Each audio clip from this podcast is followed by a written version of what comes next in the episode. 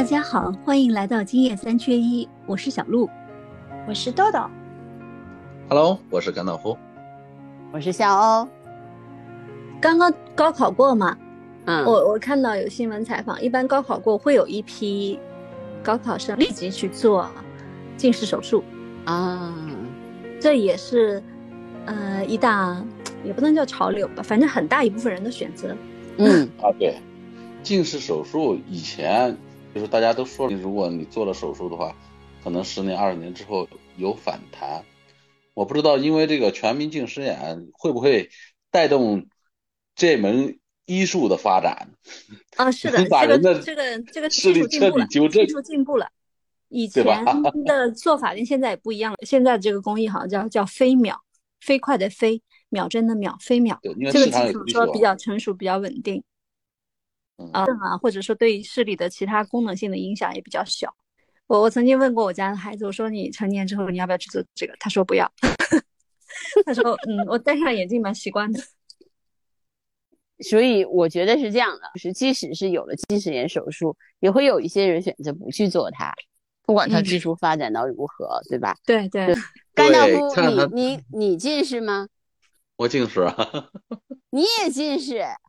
嗯，我近视不少年了。我是上学的时候。近视可以当兵吗？但那个时候是微弱近视，微弱近视啊啊啊啊！嗯，就就是相当于呃，就以前我们都说对，就是一百五十度那种。啊啊，明白了。征征兵的视力要求确实是放低了，应该是是吧？嗯，对对，征兵的视力放低了。嗯，而而且这个这个关于眼睛这个后面，不光我刚刚说的，咱们做手术啊，它它催生了一个庞大的一个事业链。嗯做，呃，做正正常的，我们做眼镜的，对吧？做这种近视的或者远视的，对，或者散光的，还有一些做一些特异造型的、隐形的，嗯，还有做按摩的，对，做眼贴的，像我们家 还有做美瞳的，是有很多东西，我我也知道可能不一定行，但是我可能也会选择去试一试，万一有用了呢？我当时是这么想的，我家孩子刚近视的时候，我是焦虑了很长时间的，我就一直在反思检讨，到底哪做的不对，到底哪做的不对。我们我们当时也是 反思检讨啊，但他一开始不是近视，他是散光，那没办法，散光是天生的，嗯，就给配了镜子，花花了大花了小一万。散光的人一定是近视，最后，对，但是现在是。嗯，给他做做矫正啊，就你看这个这个，我们正常配个镜子才多少钱？他的一个镜子就得七八千。嗯，具体有矫正，谁知道呢？我我这个呃，走的冤枉路，花的冤枉钱，不计其数。我我自己有时候甚至宁可期待有一些什么新生的伪科学让我试一下。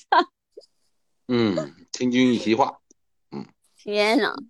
哎，我跟你们说啊，我从来不焦虑，近视不近视好啦，大家都近视，近视又不稀奇的了，这什么好焦虑的啦？然后我们虎妞一一开始说哦近视了，查出来了，说不好了，一百多度，然后我说那就配个眼镜好了，这是什么啦？呃，因为你们近视的时候啊，可能，嗯。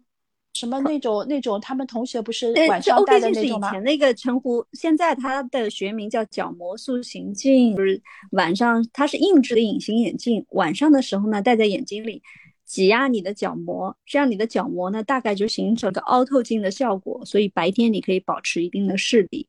另外呢，由于戴这个东西在眼睛里呢，它可以适当的控制一，它它压迫你的眼睛嘛，可以适当的控制一下眼轴的增。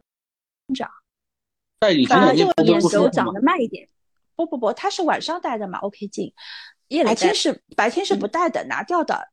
后期据说是有有可能会有用，我觉得是他们同学也有很多戴的嘛。我这些长期来说其实没什么用。对对，但凡说的模棱两可的都是有歧义的。不是，他可能也是一部分人一部分人的。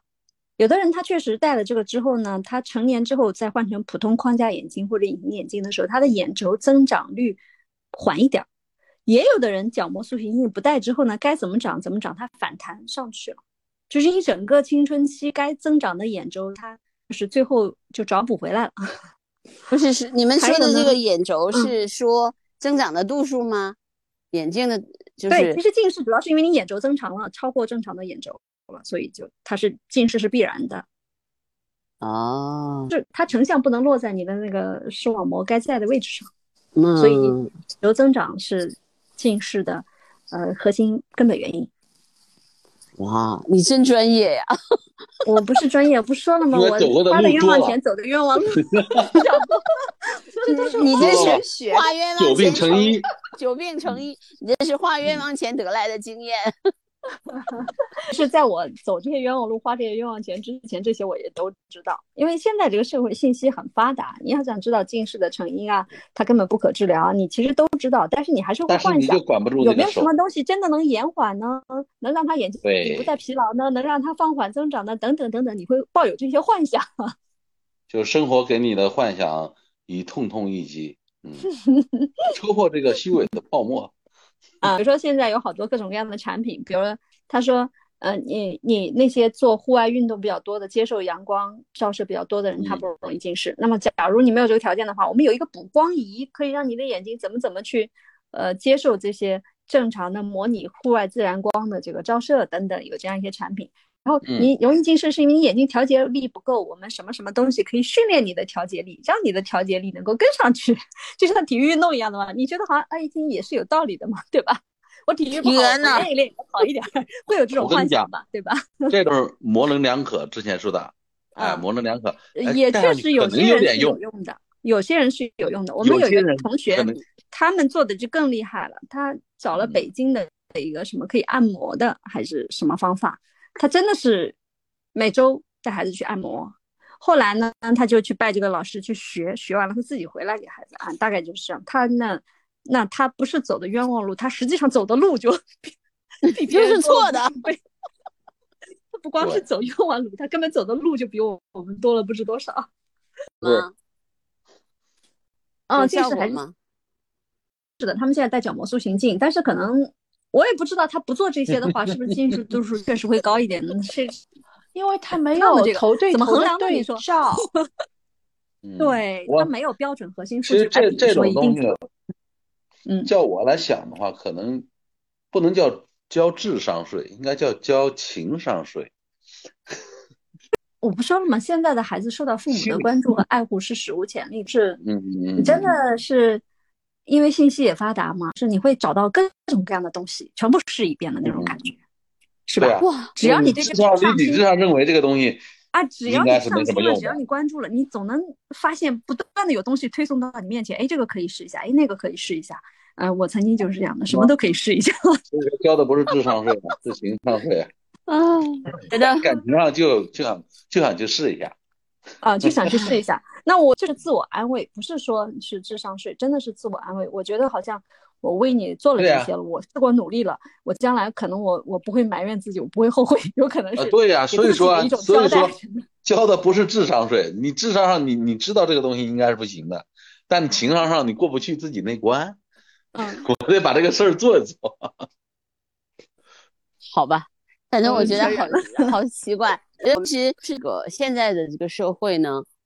很多的家长是处于就像你这样的心态，我没做，那我就会觉得是我对不起孩子；如果我做了呢，他近视了呢，那还是不是我的事儿。是，你你自己想给自己一个交代。对呀，我检查过我有没有做错什么，真的不存在说我对不对得起他。嗯，做不做我也没觉得什么对不起他，但我可能就觉得好像自己给自己没有这个交代那种感觉。哎，用一句话来形容这个事儿，如果我不去做，我情何以堪？所以还是情商嘛。所以我觉得甘道夫说的都是对的，这是情商税。哎，我我觉得我这个就是引引颈就稳那种，就伸伸着脖子等人割韭菜。我我是承认，确实对近视这件事情，我早期是非常非常焦虑的，所以。呃，反射到我们现在社会其他的，不管是学历焦焦虑啊，还是这个什么升学焦虑，我真的可以理解，很多人就是这种心态，并不是说是谁裹挟了我，或者说谁欺骗了我，真的是，嗯，现代社会这个父母是觉得好像我我该要做点什么，我必须得做点什么那种心态，对吧？对，我自己要找这个出口，不是说你你比如说，我就看到可能有些孩子在补课或者什么的，补课很厉害，钱花的也不老少，可能一学期花的钱比人家上三年花学费还多，这种就是他觉得是我已经竭尽所能把我能做的都做了。就是我自己不留遗憾的那种心态，有可能是。对啊，我觉得这这有两种意思，一个是大家都在望子成龙，成龙啊，望女成凤啊。首先，中国人就有这种心态。呃，不是，我觉得别人都在，别人都不不仅仅是成龙成凤，对，不管你成什么，我要做。对呀，但是他他还是有这个心思的呀。首先，你你得对吧？让子女更优秀的这种心态是我做这些。第二个，自己我觉得我应该做，他倒不是为了第二个，第二个是什么？因为我们那代人成长的时候，现在的小孩父母，我们的同同龄或者更大一点的人成长的时候，其实是缺少很多物质很匮乏的。一个是物质匮乏，还有就缺少关注。对呀，而在关注上也是缺少。哦，啊，我们下一代开始进行这个学业的研习了。对吧？我们会想办法去弥补我们自己心中的遗憾。这就是典型的矫枉过，就是因为自己小的时候不被关注，或者是因为有了一些遗憾，然后就一定的过分的去关注自己的孩子，千万别让他有这种遗憾。那特别典型的矫枉过正。哎，这是没办法的事儿。现在我觉得这不光是你们的问题，就是八零后，嗯，这代父母。真的是很可怕，我就幸亏我不是八零后父母，但是九零后现在当父母了，九零后就是主打那个，嗯，有吃的我要跟孩子抢着吃那种，因为九零后自己就是备受关注长大的，所以他们不再觉得好像要多么去关注孩子了，孩子不会匮乏，所以他们才会跟孩子去抢东西吃，不会说把什么都要掏给孩子那种。我就是跟小孩抢东西吃的人，小孩就是自生自灭的那种呀。你看九零后带带娃都是这样的，但是你你要知道，特殊品类。这个前提是社会的物质生活，呃，各种保障已经相当到位了。他即使跟孩子抢着吃，孩子也不会挨饿的。我们那代父母为什么要省一口给我们吃？是因为他们省了，他们挨饿，我们不挨饿。可能还是因为就是我们的很多行为有有时代。局限性吧，也不见得都是先进性啊，就可能有的时候就是时代局限性。嗯，对，时代给你的这个大环境导致了你这种必然的行为。嗯，像我，你看走了这个这个什么视力的近视的焦虑，走走这冤枉路，花了冤枉钱之后，你看我在学习上就完全没有焦虑，心态相当好。反正总归要焦虑一个，焦虑这个就不用焦虑那个了。对对。因为后来就你通过这一段焦虑，你自己焦虑完了就知道啊，焦虑是没有用的，还是要慢慢往前走吧。对对，我觉得是这样。是我当父母啊，其实是一个成长的过程。是你一开始人都是没有没有那个经验的去当父母，当你是，对吧？你会有很多的焦虑，很多的这个这个需要你自己去矫正的地方。但是当你真的就是当父母，你比如说当个十年以上的时候，我觉得你可能就会有自己的一套教育模式和书写自己这种焦虑的方法了。就你毕竟成熟了嘛，对吧？你也知道怎么去跟孩子相处了。但有有人可能一辈子也也不会，也没学会怎么跟孩子相处。但是基本上来说，大部分的人还是找到了一个让他自己宽心，也让孩子宽心的方法。但是我，但是我现在看到的，比如说八零后父母，可能就是因为生长环境的问题吧，可能是，包 括你们可能都是八零后，就就是特别看重，呃，自己有没有真的把孩子，就是就是我这件事情我焦虑了以后，我我可能付出了代价以后，就像你说的，我可能其他的事情我就不焦虑了。反正我总是要把这个自己最好、貌似最好的东西给到孩子。我认为，或者说我认为最好的这个给到孩子，真的这是一个普遍的问题。所以，我们从近视其实聊到做父母的这个焦虑，然后又聊到了这个教育的这个这个这个更新迭代吧。最终的目的是什么呢？我觉得是我们得正视这个现实。人类如果说我们人类作为一个整体，我们走到了现在这种所谓的智能互联网时代，或者叫智能手机时代，那我们可能就必须得呃付出这样的代价。你的眼睛可能就是不是是一个孩子，而是所有人的视力，说整个社会的视这个视力对视力的要求度都会下降。那么，所以呢，是一种和解吧。对呀，所以你当你们看到归海潮可以戴着眼镜上天的时候，你不就释怀了吗？哦，对，戴眼镜也能上天哈。我们上不了天，不是因为戴了眼镜，是因为其他不行。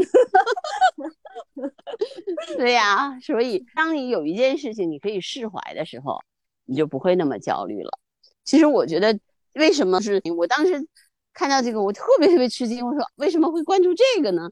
后来我想想，是因为很现在这个近视已经成了一个普遍的趋势，人们看到这个东西之后呢，我觉得他们也会释怀啊。也许我的孩子近视了也没关系，他不会因为近视而耽误他的理想的实现，或者耽误他的这个呃梦想的实现，或者说他以后也会有一个很好的职业选择，那大家就释怀了。释怀归释怀啊，但是从从国家层面上来讲，哈，近视依然是个很重要的问题。你军人啊、警察很多特殊行业、特种职业，我觉得还是可能需要很多不近视的人去从事。你放心，总有一些人不近视的。啊，希望这些凤毛麟角的能足够覆盖到这些需要他们的岗位和行业。对，也希望这些凤毛麟角的人依然。